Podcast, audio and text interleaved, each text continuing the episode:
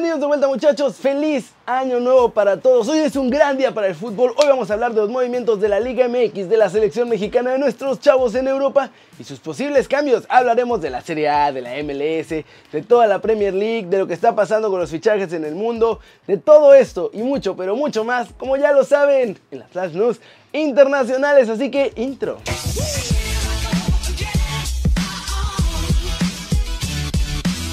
Y arranquemos con la nota de Fútbol del día que es sobre John de Luisa porque el presidente de la Femex Food no solo quiere que México vuelva a Copa América, en realidad tiene el plan de armar un super torneo continental con CONCACAF y con Mebol. Esto fue lo que dijo. A nivel posibilidad de calendarios ya está resuelto. Está abierto. A nivel negociaciones con CONCACAF y con Mebol no las hay. Está en nosotros seguir empujando como responsable de las elecciones del país y con el voto que tenemos en CONCACAF. Cada vez que nos reunimos resaltamos la importancia de tener una Copa Continental, en donde México no vaya invitado a Copa América, sino entre CONCACAF y CONMEBOL como en 2016. El secreto está en que nosotros debemos utilizar otras ventanas que nos da el calendario FIFA para tener partidos con los mejores candidatos posibles, bajo el entendido de que las ventanas de los equipos europeos cada vez son más pequeñas y que los sudamericanos, así como los queremos en México, los quieren en otros lados. Dentro de nuestra estrategia, el brazo fuerte es el éxito deportivo y en ese sentido destaco la importancia de la llegada del técnico Gerardo Martino. Con su conocimiento, su capacidad, su sabiduría, este gran grupo de trabajo que ha formado, la manera en que rápidamente formó un vestidor de trabajo comprometido, positivo y eso es lo que seguramente, bien nos lo ha hecho él, nos acercará a los buenos resultados.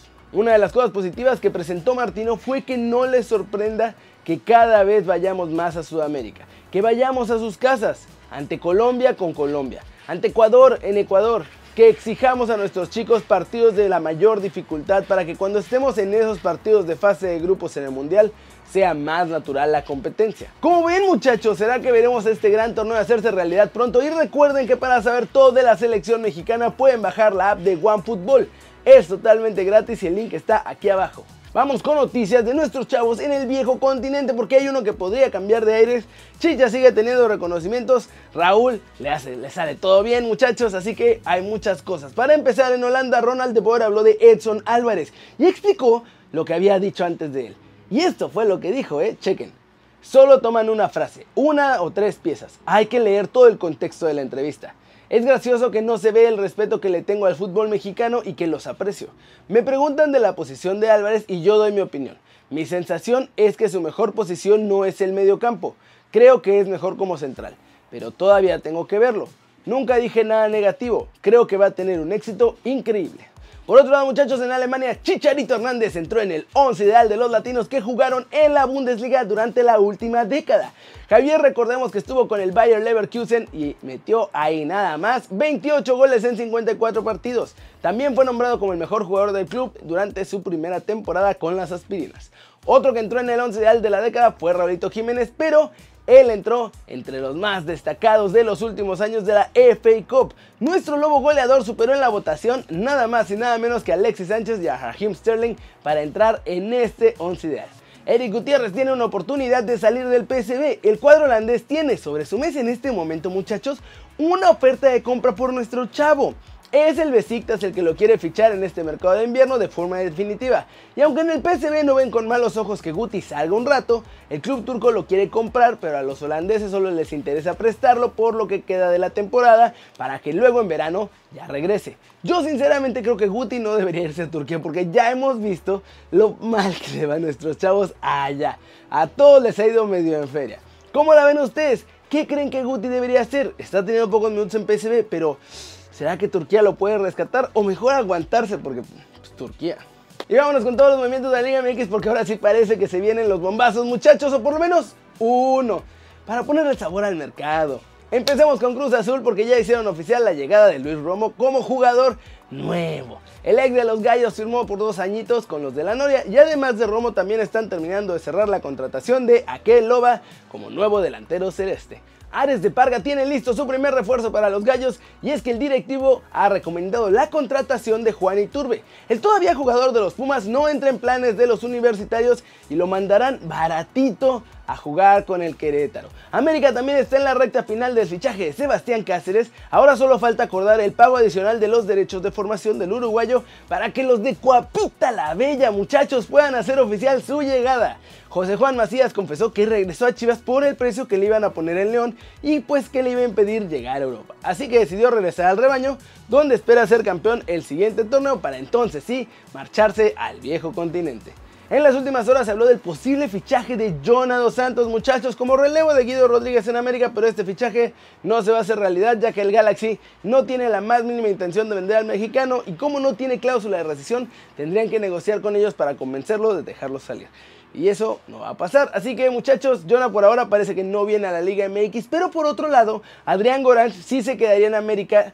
Solamente tienen que arreglar la forma de que el México alemán no cuente como extranjero ya que sí, él es mexicano y nació aquí y no debería contar como extranjero, pero por el sistema que tiene la Liga MX contaría como no formado en México, porque no tiene ningún registro en la Liga MX antes de haber sido Alemania, o sea, cuando era todavía más chavito. Ya que arreglen eso, podrán hacer oficial su fichaje, pero obvio, el gran bombazo que podría llegar a la Liga MX es el de Lucas Podolski. El alemán está en la mira de los Rayados de Monterrey para potencializar su ataque. Eso sí, la pandilla tiene que competir con el Flamengo de Brasil y el Chicago Fire para poder ganar este fichajazo. Por si esto fuera poco, además Rayados va por el fichaje de Héctor Moreno. Los de la Sultana están con todo y piensan invertir una buena lana tanto en su fichaje como en el sueldazo que le van a ofrecer al seleccionado mexicano. Va a ser una importante inversión. Rayados quiere seguir siendo no solo el rey de la Liga MX, sino el rey de todo CONCACAF. ¿Cómo la ven muchachos? Yo creo Sinceramente que ya está muy veterano Luquitas como para venir a la Liga MX. Y sobre todo a Rayados que ya de por sí tiene un plantel bastante potente. Flash News, la Juventus trabaja en la renovación de Cristiano Ronaldo. Actualmente el contrato del portugués vence el 30 de junio de 2021 y esperan poder alargarlo un añito más. Se ha filtrado la camiseta del Inter de Miami y para sorpresa de absolutamente nadie es blanca con líneas rositas. Este jueves el Milan anunció a través de un original video en sus redes sociales el dorsal que llevará Zlatan Ibrahimovic en esta nueva aventura como jugador rosonero muchachos en su segunda etapa y será el número 21. La selección ecuatoriana ya tiene nuevo entrenador, Jordi Cruyff ha llegado a un acuerdo por el cual va a dirigir a esta selección los próximos tres años. Calum Chambers será baja durante un periodo de entre 6 y 9 meses, tal y como ha confirmado el Arsenal por una rotura del ligamento cruzado anterior de la rodilla izquierda que sufrió precisamente en el partido ante el Chelsea.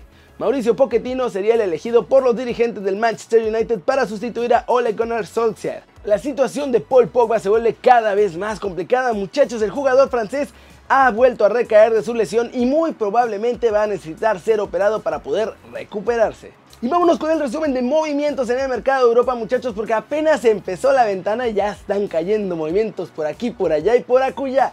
Julian Wiggle, que ha estado cuatro años y medio en el Borussia Dortmund, ha firmado con el Benfica, muchachos, para las próximas cuatro temporadas, después de un traspaso que fue de unos más o menos 20 millones de euros. Bayer Leverkusen también hizo oficial el fichaje de Ezequiel Palacio, centrocampista de 21 años que llega desde River Plate tras haber pagado 22 millones de euros.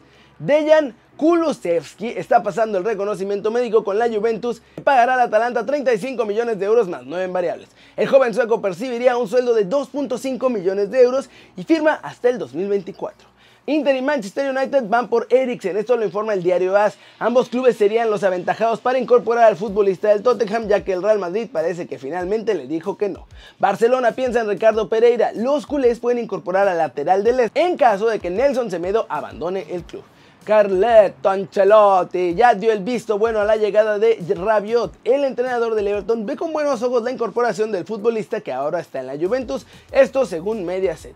El Manchester United cambia de estrategia con Timo Werner, eh, según Express, porque ahora los de Old Trafford lo que van a hacer es sacárselas bajo la manga, o sea, van a ficharlo o quieren ficharlo en este momento y lo dejarían cedido hasta el final de la temporada con el RB Leipzig para que entonces los alemanes digan, órale pues te lo vendo. ¿Cómo la ven muchachos? Apenas empezó este mercado y ya se movieron un montón de jugadores. Además de que Barcelona y Atlético de Madrid ya planean movimientos y mucho, pero mucho más muchachos.